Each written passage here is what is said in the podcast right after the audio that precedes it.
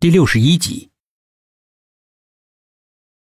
就在门即将被关上的那一刹那，薛品涵的心里不安已经翻滚的如同惊涛骇浪一样，难以压抑。他一个箭步折回来，一手抵住门。我看你还是不要做这个催眠了。为什么？苏应真睁着一双清澈到底的眼睛问。催眠师立刻读懂了薛品涵心里面的担忧，轻轻的一笑，那个笑极具感染力。薛品涵的情绪在不知不觉中变得安定了下来。你是担心苏警官会出事对吧？放心吧，我会保证他的安全的。说完之后，眼睛一直注视着薛品涵，把门关上。薛品涵却觉得那双眼睛一直停留在自己身上。脑子里有个声音在说：“请相信我。”这四个字似乎有魔力一样，薛品涵内心的不安马上就被稀释了。他用力甩甩头，那双眼睛的魔力才从脑子里除去，心里面暗暗诧异催眠的力量。苏应真本身也是懂催眠的，很快就进入到了状态。记忆深处的画面多得竟如潮水一样铺天盖地的涌来，大脑一时接收不了这么多信息，就像一辆超重的客车，摇摇晃晃的失控的冲向了万丈深渊。苏应真只觉得头痛欲裂，他想停下来，意识却已经被催眠师梦幻般的声音拖到了泥泞沼泽里，挣扎不起。催眠师注意到他梦魇般的神情，心知不妙。接连暗示了好几遍，苏应真就像失联的飞机一样毫无反应。催眠师只觉得后背发凉，整个人已经乱了方寸。薛品涵在外面感到那种熟悉的心悸，一波又一波的向他袭过来，烦躁和不安逼着他停止了守护的脚步，不由自主的冲进了催眠室。催眠师额头冒着细密的汗珠，惊慌失措的看着这个不速之客。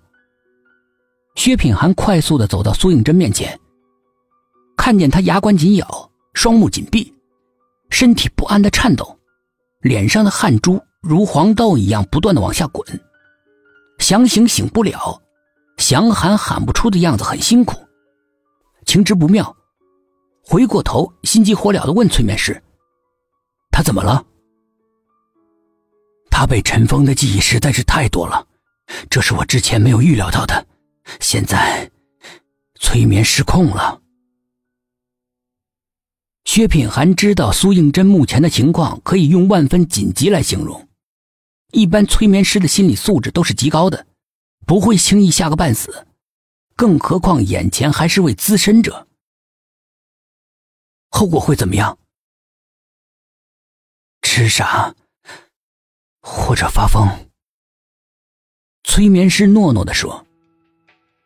薛品涵心里惊冷，立刻脑补出苏应真两眼呆滞，一双黑乎乎的手在垃圾桶里翻吃的，秀发在头顶蓬乱成一个夸张的鸟窝，见到路人时不时的傻笑一下。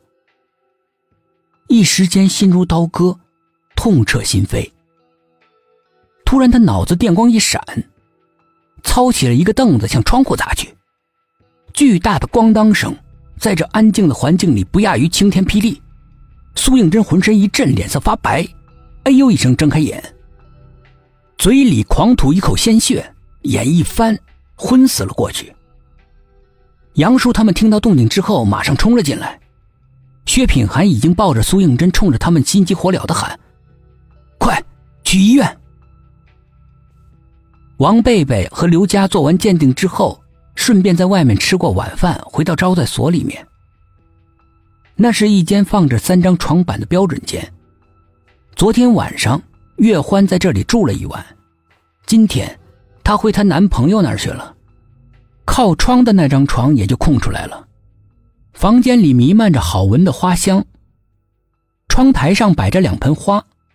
王贝贝和刘佳一进来就注意到了，这两盆花是月欢送给他们的。昨天晚上十点过后，她突然来访，带着这两盆花，说是跟男朋友吵架了，花没地方放，就送给他们了。没有想到，今天一大早她出去之后，竟然又把这两盆花搬到这儿了。不知道月欢到底是多喜欢这两盆花，既然喜欢，又何必送人呢？